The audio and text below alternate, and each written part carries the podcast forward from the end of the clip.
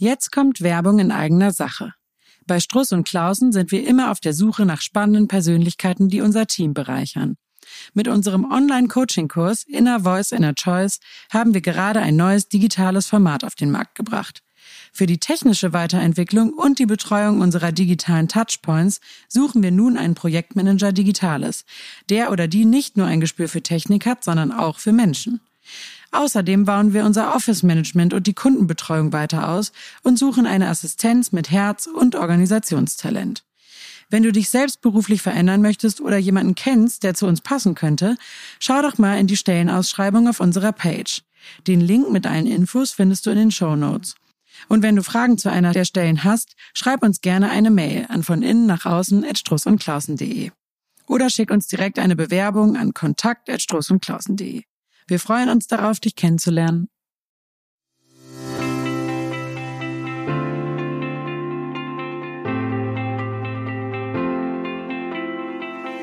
Hallo und herzlich willkommen zurück bei unserem Podcast von Innen nach Außen Struss und Klausen. Wir sind der Podcast für Persönlichkeitsentwicklung, Job und Lebensplanung.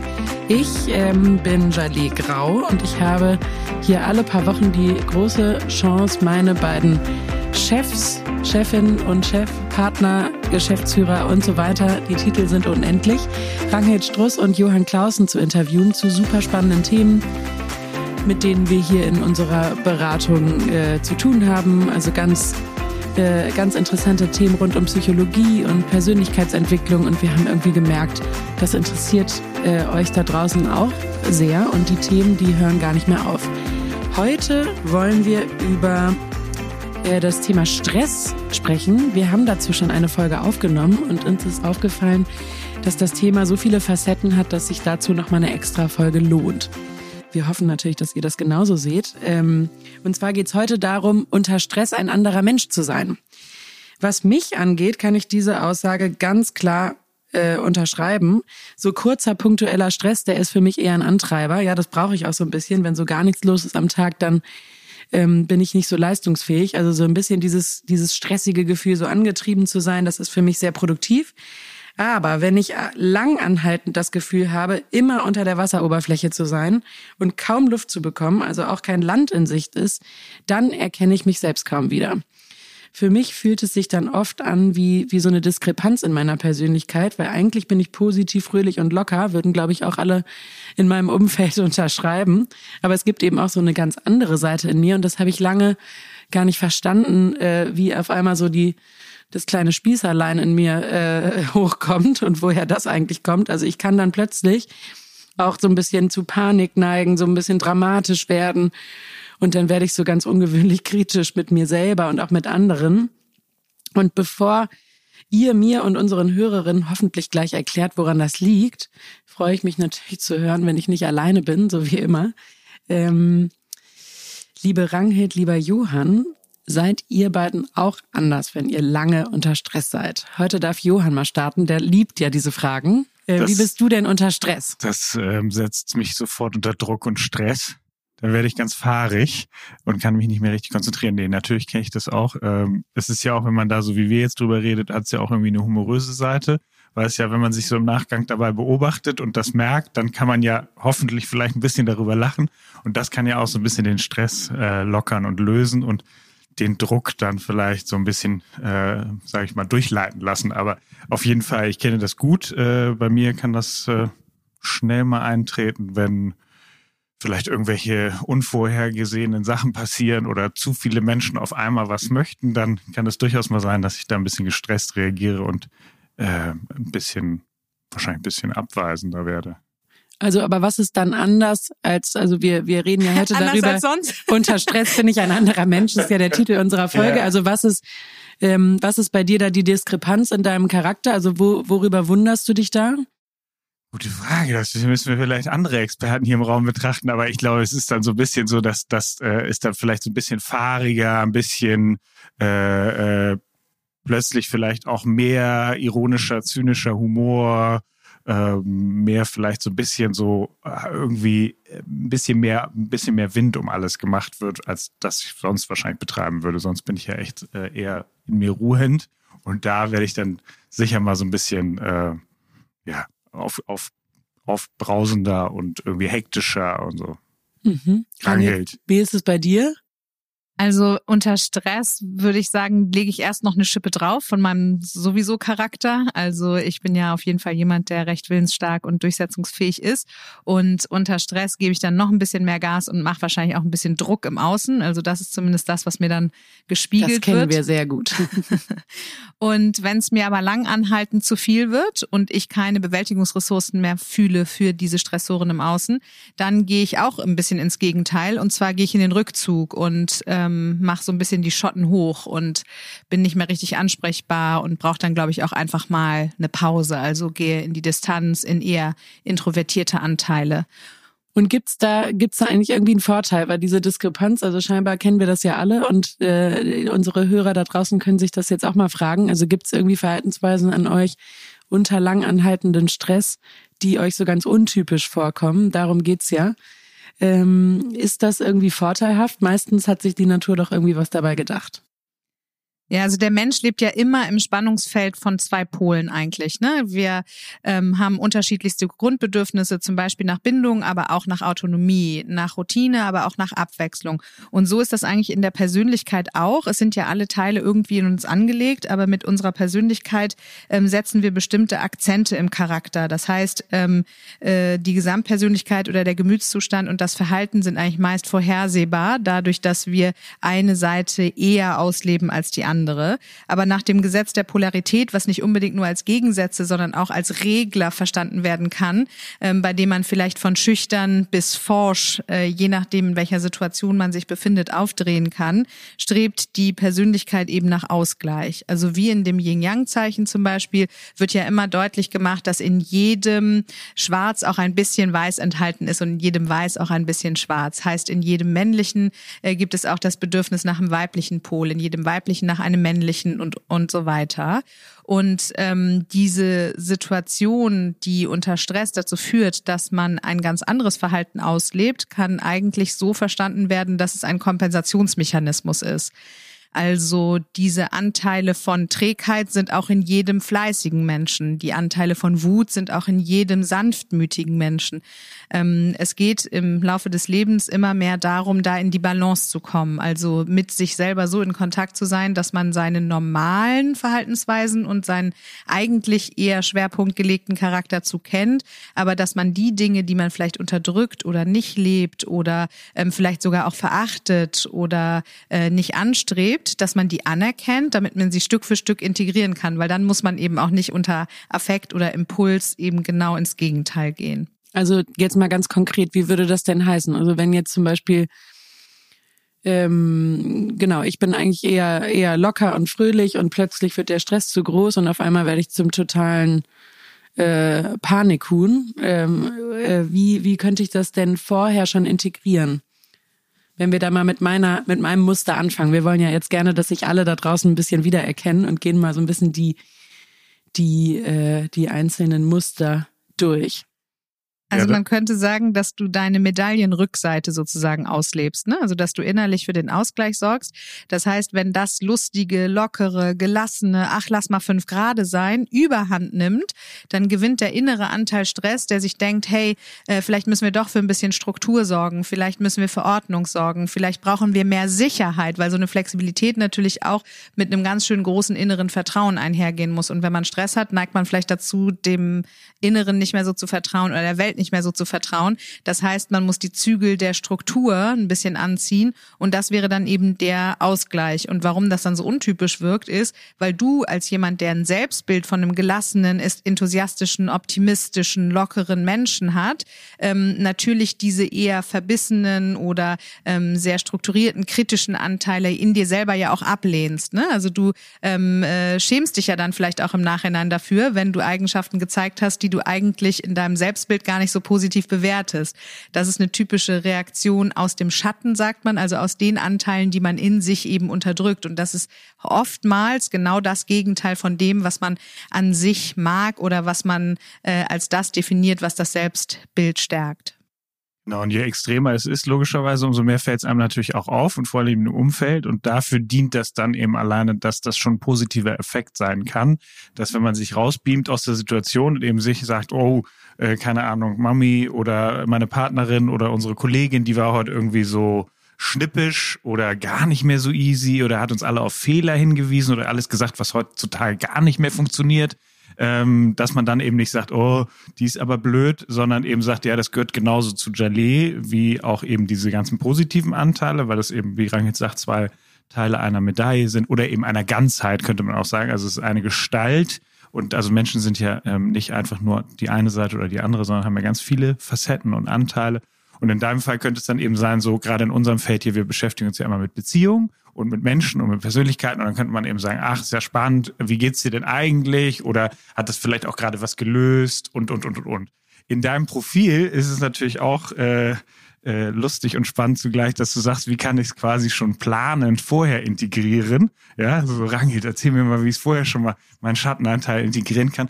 So haben wir natürlich menschlich nicht gewettet, weil das Seelische ist ja brillant und dementsprechend ist es uns natürlich im Alltag nicht immer bewusst. Insofern hast du uns unbewusst ja auf diesen Podcast hingewiesen. Und jetzt können wir über Stress reden und dann, dass du sozusagen das ein paar Mal in der Situation, wo du Druck hast und Stress hast, das erleben darfst, spiegeln kannst und dann eben damit umgehst und guckst, hey, wie kann ich das nächste Mal vielleicht ein bisschen entspannter reagieren? Und gleichzeitig wissen, dass übrigens Stress ja bei dir auch, wie du ja einleitend gesagt hast, was ganz Positives haben kann, weil das kann ja eine hohe, dieser Eustress hat ja auch eben eine hohe Intensität und Absolut, einen hohen Spaßfaktor. Ja.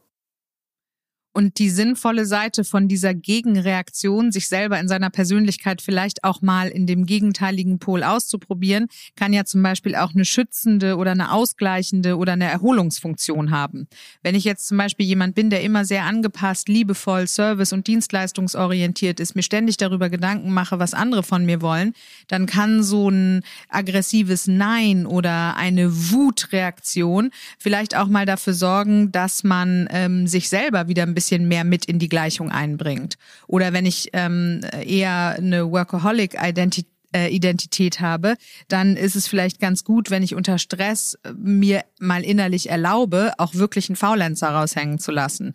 Oder ähm, wenn ich äh, vielleicht äh, jemand bin, der sich ähm, im Arbeitskontext aufopfert, aber vor allen Dingen auch auf persönlicher Ebene, dann ist es vielleicht auch eine Schutzmaßnahme, ab und zu mal in den Rückzug zu gehen oder in die Bedürfnisäußerung ähm, oder in den Widerstand. Und vielleicht wird das Außen ja auch aufgerüttelt, ne? So, ah, so kann sie auch oder er. Ne? Also es ist ja vielleicht auch mal so eine Irritation, die ganz hilfreich sein kann.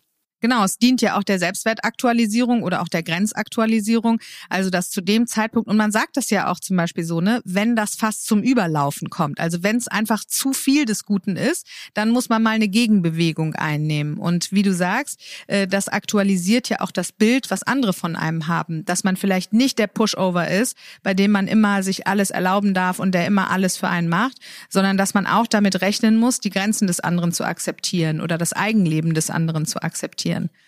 Die Frage ist nur, wie gut es einem selber tut, in so eine Gegenreaktion zu gehen, weil meist dadurch, dass das nicht das gewöhnliche Verhalten, das gewöhnliche Persönlichkeitsmuster ist und auch nicht im guten und normalen Zustand dem Selbstwert entspricht, ähm, dadurch führt es meistens zu Erschöpfung. Ne? Also das sind ja auch so typische Phasen von Stress, äh, dass man vielleicht erstmal in Schock ist, also das ist da, wo der Blutdruck eher sinkt und auch ähm, ja der Insulinspiegel und so eher sinkt. Und dann kommt die Widerstandsphase, das ist das, in dem man dann eben die ungewohnte Reaktion auslebt. Und letztendlich fühlt man sich aber erschöpft, wenn man nicht innerhalb des eigenen Wesens arbeitet, sondern wenn man quasi übers Ziel hinausschießt und in die Überkompensation geht. Und das kennt man doch selber auch. Also, dass man äh, dann zum Beispiel, wenn ich äh, zu lange dann im Rückzug bin und mich eben nicht mit Energie von außen versorge oder nicht in der Aktivität bin, dann passt das so wenig über lange Zeit zu mir, dass mich das dann ehrlich gesagt eher noch weiter runterzieht, als dass es dann langfristig dazu führt, dass ich einen Erholungs Erholungseffekt Und wie, wie kommst du da raus? Also Johann hat ja schon so schön gesagt, ne, dass man dann danach reflektieren kann und irgendwie drüber sprechen kann und sich überlegen kann, wie kann ich das das nächste Mal besser feststellen. Aber wenn ich da jetzt so drin stecke, weil wir reden ja wirklich über diesen lang anhaltenden Stress, wie komme ich da raus? Weil ich finde es oft total schwierig, ähm, dann in die Metaperspektive zu kommen. Also was machst du dann, wenn du so im Rückzug bist und merkst, boah, es zieht mich total runter? Also jetzt haben wir den großen Vorteil, dass wir uns tagtäglich mit solchen Sachen beschäftigen. Und ich bin ja immer wieder der Meinung, dass eine ganz wichtige Komponente ist, die Thematik, mit, die einen gerade beschäftigt, einmal durch den Kopf zu schicken. Weil ich glaube, dass der Verstand eben gut sortieren kann und dass das eine gute Möglichkeit ist, um auch die Gedanken vielleicht mal wieder in eine neue Richtung zu lenken, um dann auch wieder in einen neuen Gefühlszustand zu kommen. Und meistens hilft es dann, sich einmal darauf zu besinnen, was man denn eigentlich für ein Mensch ist, wie man sich eigentlich sieht und dem dementsprechend dann die nächste Handlung oder das nächste Gespräch oder die nächste Aktivität zu planen. Genau, also wir glauben doch sehr daran, auch wenn das bei einem selber manchmal noch herausfordert ist, daran, dass man, umso mehr man alle Anteile in sich eben erstmal festhält und wertschätzt, selbst die, die man vielleicht nicht so gerne mag, dass dann das Leben potenziell gelassener wird. Also das merkt man ja auch an ganz resilienten Menschen oder an Menschen, die so sagen, ach, da habe ich mir gerade eine Delle ins Auto gefahren. Äh, da würden ja, warum nicht? Die andere würden sagen, warum war der Baum da und warum nicht stand er schon immer da oder hat ihn jemand da böse hingepflanzt und ich weiß nicht so richtig, äh, sich aufregen und Stress, das kann ja auch heilsam sein. Äh, gleichzeitig ist es, glaube ich, wichtig, eben Dinge immer wieder festzuhalten und die dann eben auch zu sagen, ja, vielleicht fahre ich mal aus der Haut oder also was wir ja in der Kultur machen, ist das immer alles so easy und immer positiv und ähm, das sind wir ja gar nicht. Das immer. setzt dir auch unter Druck, ja. ne? Also ich kenne das von mir selber, dass mich das auch unter Druck setzt, dass ich nur so sein darf und das natürlich eine große Aufgabe ist, wie du schon sagst, dann die anderen Anteile auch anzuerkennen und zu integrieren. Man könnte ein bisschen sagen, dass das Paradox heute ist eher, dass man gestresster ist, weil man eigentlich immer so wahnsinnig locker und gelassen und irgendwie smooth sein soll.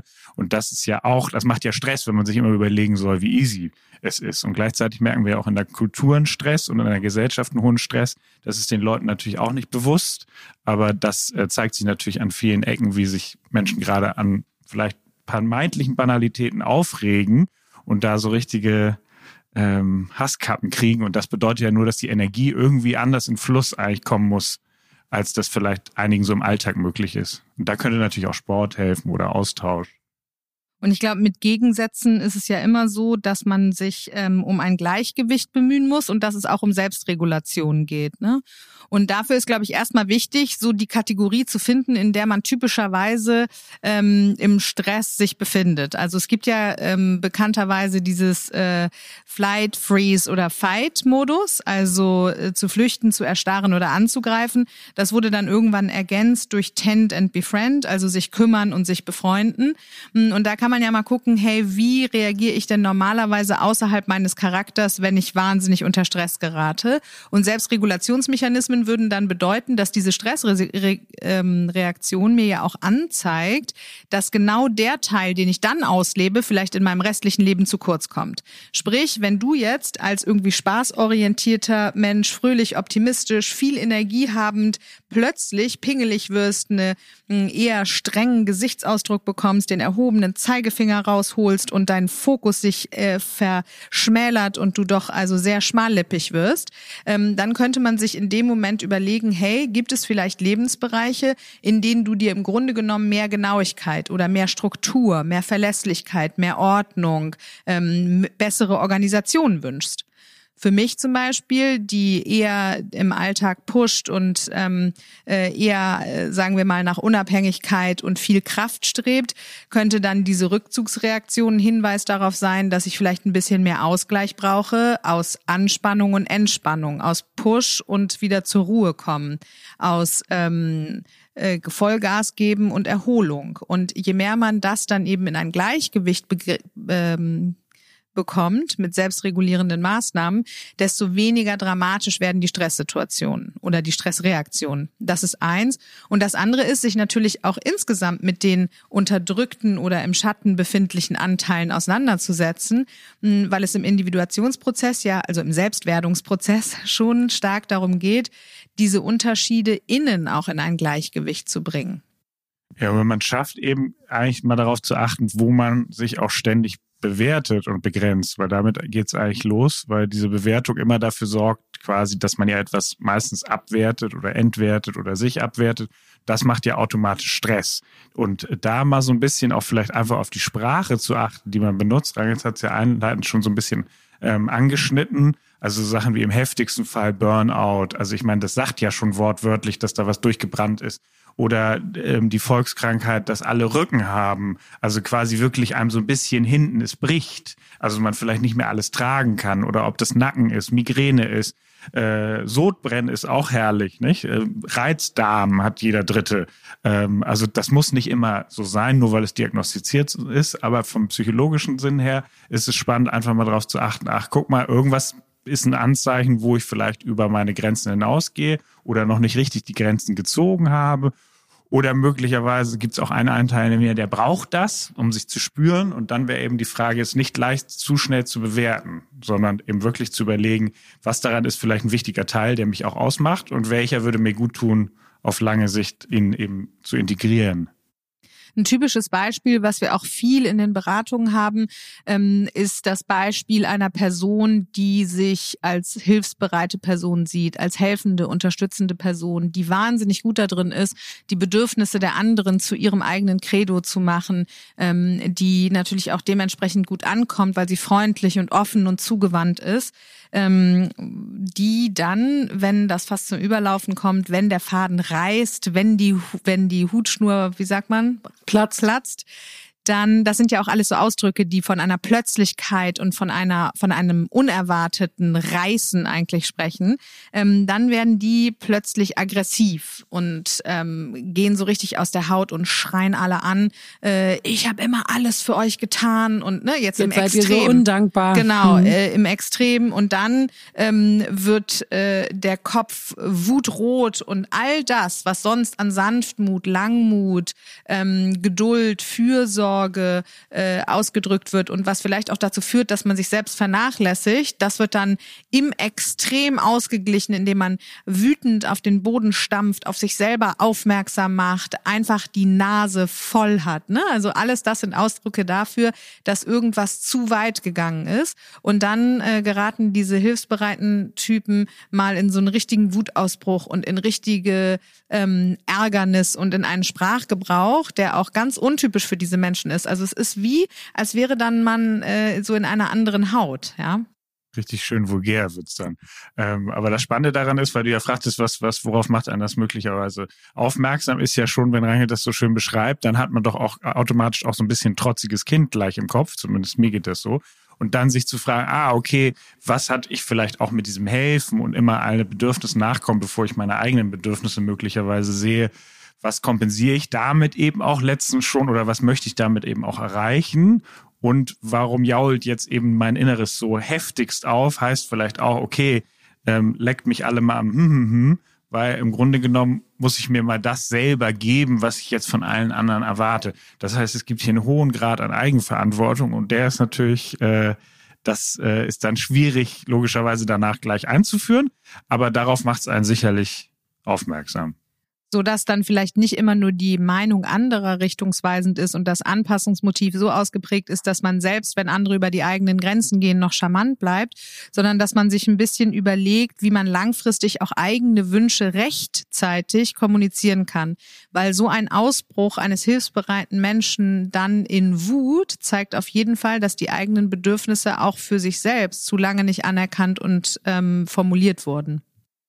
Und wie immer ist das wahrscheinlich sehr schwer, das selber an sich festzustellen. Ne? Das werden jetzt unsere Hörer bestimmt äh, sich fragen, wie mache ich das denn? Also ich merke selber und wir beschäftigen uns ja wirklich mhm. täglich äh, mit diesem Thema, dass ich dann manchmal so in der Emotion bin, dass ich so schwer da rauskomme. Genau, in der Wut selber gelingt's nicht. Also in der Stressreaktion selbst gelingt's nicht, weil da ist der Verstand auch vollkommen ausgeschaltet. Das ist ja eine mhm. evolutorisch hormonell bedingte Gegenreaktion. Also Und auch so gar nicht, genau, das wäre auch gar nicht, das, das hat ja einen guten Sinn. Man darf das nie vergessen. Äh, das hat, hat ja, ist es sinnvoll. Mal richtig durchzudrehen ist ja besser mal einmal, ähm, als das jetzt ständig zu machen oder vollkommen unkontrolliert, hat ja eine schöne Funktion. Insofern wäre auch da wieder das gar nicht zu bewerten. Aber logischerweise in dem, zu dem Zeitpunkt kann man das natürlich nicht. Und ich glaube, selbst wenn man es merkt, danach ist eben, wie Rangit auch sagte, nicht gut in Scham, Schuld, Verdrängung zu geraten, sondern einfach mehr und mehr zu sagen, ach spannend, guck mal, so war das wieder, so werde ich dann. Das im Alltag dann gleich anzupassen, ist eine andere Sache. Da brauchst du auch schon recht viel Geduld für, weil wir, man, man sagt ja auch immer, man kann nicht so gut aus seiner eigenen Haut. Also es wird natürlich Teile noch geben, die man auch zu Recht und glücklicherweise ja wieder entdeckt. Sonst würde man ja seine Identität auch jeden Morgen wieder neu aufmachen. Und im Nachgang halte ich es aber schon für sinnvoll, mit zum Beispiel Freunden oder auch mit Leuten, die sich damit auskennen, mal darüber zu sprechen, weil diese Stressreaktion eben, je heftiger sie ist, desto deutlicher ein Anzeichen dafür ist, welche inneren Anteile man vielleicht auch vernachlässigt. Also zum Beispiel kennt man vielleicht auch, wenn perfektionistische Menschen auf einmal extrem emotional und launisch werden. Also die Leute, die sich vielleicht sonst immer stark unter Kontrolle haben und um jeden Preis darum bemüht sind, moralisch und ethisch korrekt zu handeln und sozusagen tugendhaft zu sein, gute Menschen zu sein, die Vorbildcharakter haben, denen es eigentlich auch unter normalen Umständen überhaupt nicht passiert, dass sie, wie Johann gerade sagte, aus der Haut fahren, weil eben dieses Kontrollmoment so stark ausgeprägt ist. Die können dann unter Stress Stress unerwartet überempfindlich werden. Also fast wie so eine Drama Queen. Vielleicht ähm, kennt äh, man diese Werbung von Snickers, äh, You're not yourself when you're hungry. Mm, und so ein bisschen ist das eben äh, dass sich der innere Anteil dann zeigt, der aufmacht, sich mit den eigenen Emotionen und mit den eigenen, mit der Gefühlswelt und mit den Bedürfnissen ein bisschen mehr auseinanderzusetzen, die vielleicht ähm, auch manchmal mit sich bringen, dass man sich äh, auch mal hoffnungslos fühlt, dass man vielleicht auch mal das Gefühl hat, nicht die Kontrolle zu haben, dass es tiefe Sehnsüchte in einem gibt, die vielleicht in dem eher strukturiert organisierten Alltag eines perfektionistisch orientierten Menschen gar nicht so eine Rolle spielen dürfen. Ne? Und ähm, das merkt man dann natürlich in dem Moment auch nicht, indem man dann äh, einmal die Diva rauslässt. Ähm, aber im Nachgang, äh, genau wie Johann gerade meinte, gerade für das perfektionistische Profil ist es dann wichtig, nicht in Schuld und Scham zu verfallen, sondern dann zu sagen, hey, was sagt mir das denn eigentlich? Ne? Was, was bricht in meinem Inneren auf, weil es gehört werden will? Also vielleicht eben den Umgang mit den Emotionen ähm, nicht als Ventil nur zu nutzen, sondern sich insgesamt ein bisschen mehr im Leben zu fragen, was möchte ich denn, was brauche ich, was tut mir gut, was will mein Inneres, wonach habe ich Sehnsucht. Und das können ganz einfache Sachen sein von vielleicht ähm, mal mehr bedeutungsvolle Beziehungen führen oder das Wohnzimmer umräumen, sodass man es gemütlicher hat, zu ähm, Arbeitszeiten zu regulieren, mehr darauf zu achten, mehr Freizeit zu haben und vielleicht auch mal eine kreative Beschäftigung sich zu suchen. Genau, und beim perfektionistischen oder idealistischen Menschen, da ist es häufig so, dass ja der Wunsch ist, dass es ja irgendwann den perfekten oder idealen Zustand gibt. Und deswegen eilt man letztlich ja immer so einem Bild und einem der Zeit auch gefühlt hinterher. Und deswegen ist immer so ein bisschen das Gefühl, wenn ich das erst abgeschlossen habe am Ende des Tages, dann ist ja quasi Zeit für das, äh, keine Ahnung, äh, Schaumbad oder so. Und das ist natürlich häufig, ähm, darf das kontinuierliche kleine Veränderung nach sich ziehen, weil das für so ein, je nachdem wie die Ausprägung ist, aber umso heftiger logischerweise dieser Kontrolletti in einem ist, umso ähm, fieser wäre es natürlich von sich zu erwarten, das muss ich jetzt ab morgen ändern. Klar. Wie ist es denn mit so sicherheitsorientierten ähm, Mustern, Menschen, damit sich alle auch wiedererkennen? Was, wie reagieren die? Also so Leute, die eher so sehr vernünftig alles im Voraus äh, gut im Griff haben und planen und äh, Gefahrenquellen antizipieren. Ähm, das kennen bestimmt auch einige äh, von sich. Wie, wie reagieren die, wenn die dauerhaft gestresst sind? Also wenn es jetzt zum Beispiel um Leute geht, die vielleicht eher auch eine zweifelnde Persönlichkeit haben, die dafür sorgen, ähm, stark die Umstände zu kontrollieren, damit sie keine Angst vor der Zukunft haben zu müssen, ähm, die eben eher vielleicht ein bisschen ähm, strukturierter, vorausplanender, aber auch äh, eher misstrauisch sind, die gehen dann auch ganz ins Gegenteil. Und bei denen ist es besonders schwierig, weil das ähm, Stressverhalten eins ist, was nicht als Stressreaktion zunächst auffällt, nämlich was die die äh, dann machen, ist, dass sie ihren Sicherheits, ihre Sicherheitsorientierung überkompensieren ähm, mit betont selbstbewusstem Verhalten, mit sehr image- und erfolgsorientierten Aktionen. Also die gehen auf einmal vielleicht in so eine Richtung wie ein bisschen Name-Dropping zu betreiben oder eigene Erfolge besonders in den Vordergrund zu stellen, ähm, extrem in den Ehrgeiz zu verfallen, darauf zu achten, dass man Statussymbole zeigen kann. Und dadurch, dass wir in einer Welt leben, in der ähm, viele äh, einer starken Erfolgsorientierung unterliegen und ähm, es ja auch durch Social Media ähm, äh, bekannt ist, dass man auch seine Erfolge nach außen eben stark darstellt, also image betont lebt, fällt diese Stressreaktion manchmal nicht so schnell auf. Und das ist gefährlich für diese sicherheits- und schutzbedürftigen Menschen, ähm, weil die das Umfeld aller Wahrscheinlichkeit nach auf die Stressreaktion eher positiv reagiert. Und deshalb sind diese Menschen besonders gefährdet, dann irgendwann in eine äh, sehr schwierige Form der Erschöpfung zu fallen. Und was ist, wo du das jetzt so schön übergeleitet hast, ähm, was ist mit diesen sehr erfolgsorientierten Menschen, also die so super dynamisch, voll auf Zack, die ganze Zeit äh, einen Erfolg nach dem nächsten abhaken? Wie, wie ist es bei denen? Da kann ja auch der Stress mal richtig ja, also im ersten Moment erlebt man das nicht so, weil das einfach mehr wird. Also das Schöne an dem äh, häufig erfolgsorientierten und leistungsorientierten Menschen,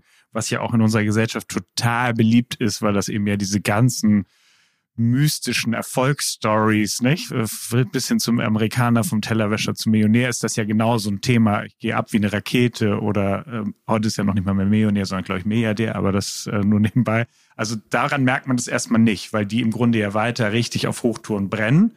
Aber dann kann es eben Momente geben, wo das wirklich so ist, von jetzt auf gleich ist es eher so Resignation oder Lethargie oder man hat kein richtiges Ziel mehr oder man weiß gar nicht mehr, wie man seine Füße quasi sprichwörtlich ähm, an die Pedale bekommt. Also dann kann es schon sein, dass man ähm, eher so Züge kriegt, wo man plötzlich in Rückzug im Sinne von mehr chillen oder mehr so ein bisschen fast, ja, also das Gegenteil wäre eben wirklich so ein bisschen lethargisch zu werden. Und je nachdem, wie schlimm das ist, ähm, weil, genau wie Johann sagt, dieses Muster ja sehr lange auch belohnt wird, ähm, kann das bis zu einem apathischen Zustand werden. Also in dem es dann eben auch ganz schwer ist, den eigenen Entschluss zu fassen, wieder zu seiner Persönlichkeit zurückzukommen oder auch so ein Mittelmaß zu finden. Ne? Weil diese ähm, Menschen ja sehr stark in Extremen leben und je extremer das gelebte Persönlichkeitsmuster ist, desto extremer die Stressreaktion. Und da kann es dann häufig hilfreich sein, auch Coaching, Therapie oder vielleicht mal einen psychosomatischen Klinikaufenthalt ins Auge zu fassen, weil die ja erstmal lernen müssen, dass es okay ist, sich zu erholen, dass es okay ist, auch zwischendurch den Fuß vom Gaspedal zu nehmen und dass man nicht immer nur dauerhaft auf der Überholspur des Erfolgs sein kann. Das ist aber eine mh, wirkliche Verhaltensänderung, die dann später auch in den Alltag integriert werden muss, also wo dieses Ausgleichsprinzip wirklich tagtäglich gelebt werden muss und ähm, das ja ist eben nicht so einfach. Ja, und also ich meine, falls ich jetzt eben Menschen natürlich kennen, sicherlich vom Verhalten her Tendenzen aus einigen Beispielen, die wir genannt haben, und die können sich ja auch mal mischen. Ähm, bei zum Beispiel hier in der Kultur ist es ja so, dass wir wahrscheinlich als deutsche Kultur eher dieses zweifelnde, sicherheitsorientierte Thema irgendwie viele in sich entdecken, weil das natürlich aufgrund der Geschichte ähm, auch so äh, erlernt wurde und auch so gestaltet wurde. Und das könnte man sicher jetzt noch weiter durchdeklinieren, wie sich das dann eben auch auszeigt, in dem, was Rangelt gerade gesagt hat, unter Stress haben wir angeblich alles unter Kontrolle und wir machen alles perfekt und auch besser als die anderen Länder. Dann würde man das da wahrscheinlich auch merken, dass die Kultur hier ganz schön gestresst war in den letzten paar Jahren. Das merkt man ja auch daran, dass zum Beispiel äh, gelassene Menschen unter übermäßigem Stress, also einen, den sie als nicht zu bewältigen empfinden, eher in die Angst gehen. Also gerade in den letzten Jahren hat man das gemerkt, ähm, dass Leute, die vielleicht eher so ein bisschen friedfertiger sind und das Leben ähm, eher gelassen angehen, vielleicht äh, viel auf Harmonie bedacht sind und auch nicht so einen Kopf sich um alles machen, vielleicht immer mal wieder sagen, hey, let's go with the flow oder stress dich mal nicht so oder so. Unter uns. genau ähm, die aber auch mit Mitmenschen eben viele vertrauensvolle Beziehungen haben, die man sehr, sehr gerne um sich hat, weil sie auch atmosphärisch eben so eine Ruhe verbreiten, die werden dann unter Stress eben auch ins Gegenteil gehen und zwar eher in das Ängstliche, ne? also eher in, oh Gott, was könnte alles passieren? Bin ich überhaupt noch sicher? Also eher in ein Muster von ähm, äh, Zweifel, Angst, Misstrauen. Und ähm, für die ist es dann eben ganz wichtig zu merken, ah, okay, ähm, was mir mein Inneres sagt, ist, dass ich vielleicht auch in meinen ganz normalen Lebensumständen, in denen ich nicht übermäßig gestresst bin, ein bisschen wachsamer vielleicht auch sein kann für die Zukunft oder für Risiken oder dass ich nicht zu schnell jedem immer vertraue, sondern dass ich ähm, vielleicht auch ab und zu mal die Umwelt ein bisschen analysiere und mich nicht äh, sozusagen positiv naiv in jede Situation eingebe die vielleicht auch ähm, ein bisschen äh, darauf achten könnten, mal zu sagen, hey, ähm, was ist denn eigentlich mein persönlicher Wille? Was möchte ich denn? Ähm, was wollen andere Menschen von mir? Und das äh, eher vorher zu analysieren, um auch zu einer eigenen Entscheidung zu kommen. Ich würde mal sagen, äh, ich gucke hier mal in die, in die Runde. Haben wir jetzt für jeden da draußen es gibt ja glücklicherweise ganz, ganz viele Typen. Und natürlich gibt's, also das könnte man jetzt hier glücklicherweise lange durchziehen. Äh, wir haben noch so ein bisschen diesen, vielleicht, wenn man so will, individualistischen, künstlerischen. Den Künstler, genau den es in verschiedenen Formen gibt, der auch häufig, meistens rein äußerlich oder zumindest durch seine äh, Redegewandtheit, äh, dass vielleicht eine andere Meinung ins Spiel kommt, häufig gut erkennbar ist. Also durch irgendeine Art wird man das schnell herausfinden, dass jemand eben doch sich ja individualistisch von den anderen ein wenig abhebt.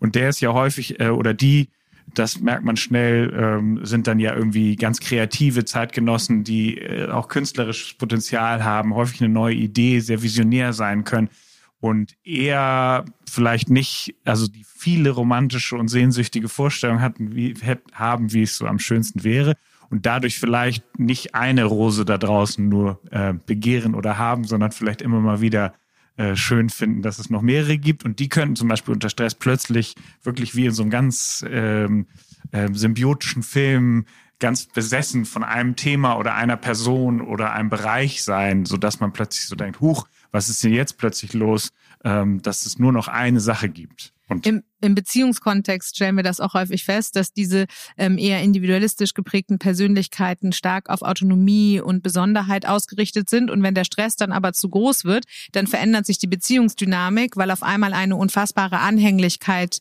ähm, besteht und eine Form von Abhängigkeit hergestellt wird. Also äh, dieses eigene Thema quasi vollkommen aufgeopfert wird und ähm, nur noch die Bedürfnisse des anderen in den Vordergrund gerückt werden. Aber auch darin ähm, liegt ja ein ein positiver Effekt, nämlich dass ähm, man sich vielleicht auch im Alltag noch ein bisschen mehr auch fragen könnte, hey, ähm, was kann ich auch für andere tun oder ähm, was möchte eigentlich mein Gegenüber, ähm, vielleicht ein bisschen mehr den empathischen Blick auch noch im Sinne der Hinwendung, der Fürsorge zu geben. Also nicht nur das Kreisen um sich.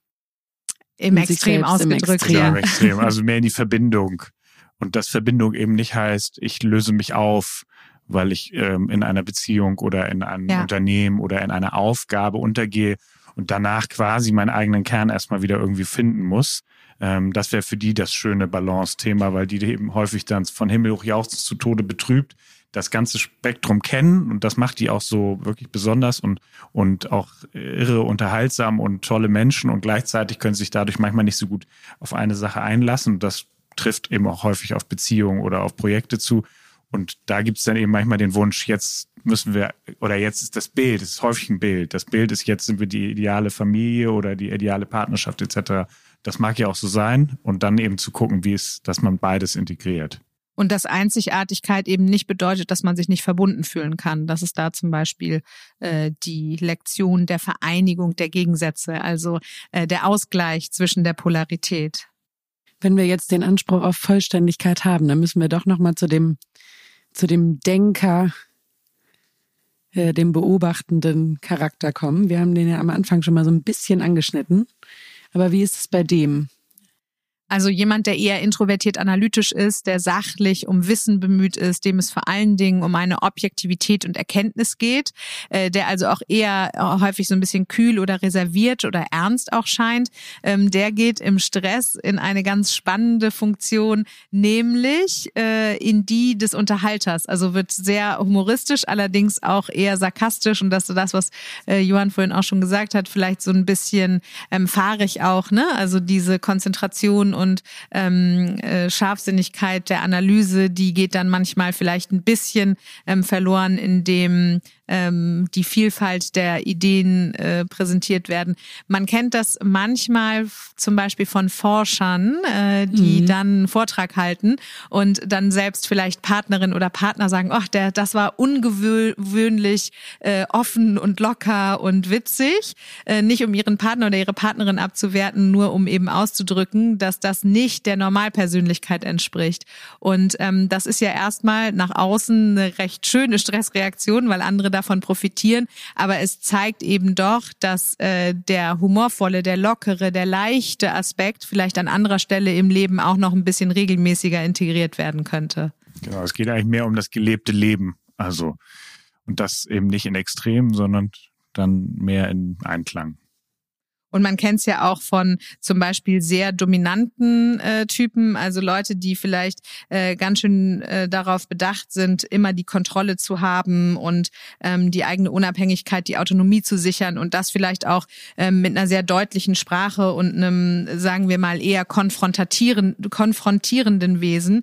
Ähm, und die können dann unter Stress auf einmal eine ganz weiche, softe, sich zurückziehende Seite entwickeln. Und das zeigt ja eben auch ganz deutlich, ähm, dass es im alltäglichen Leben darum geht, äh, nicht nur Schwarz-Weiß-Meinungen zu präsentieren und immer nur richtig und falsch zu proklamieren, sondern auch mal die Zwischentöne zu lernen oder dass ähm, um Hilfe bitten keine Schande ist und dass es vielleicht auch ganz schön ist, mal die eigenen verletzlichen Seiten mit ins Spiel zu bringen, weil es natürlich die Beziehungsqualität extrem verbessert.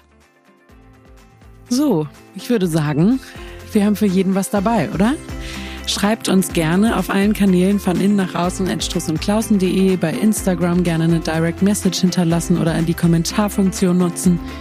Ähm, wir freuen uns über euer Feedback, über eure Themenvorschläge und verabschieden uns bis zum nächsten Mal. Auf Wiedersehen und vielen Dank.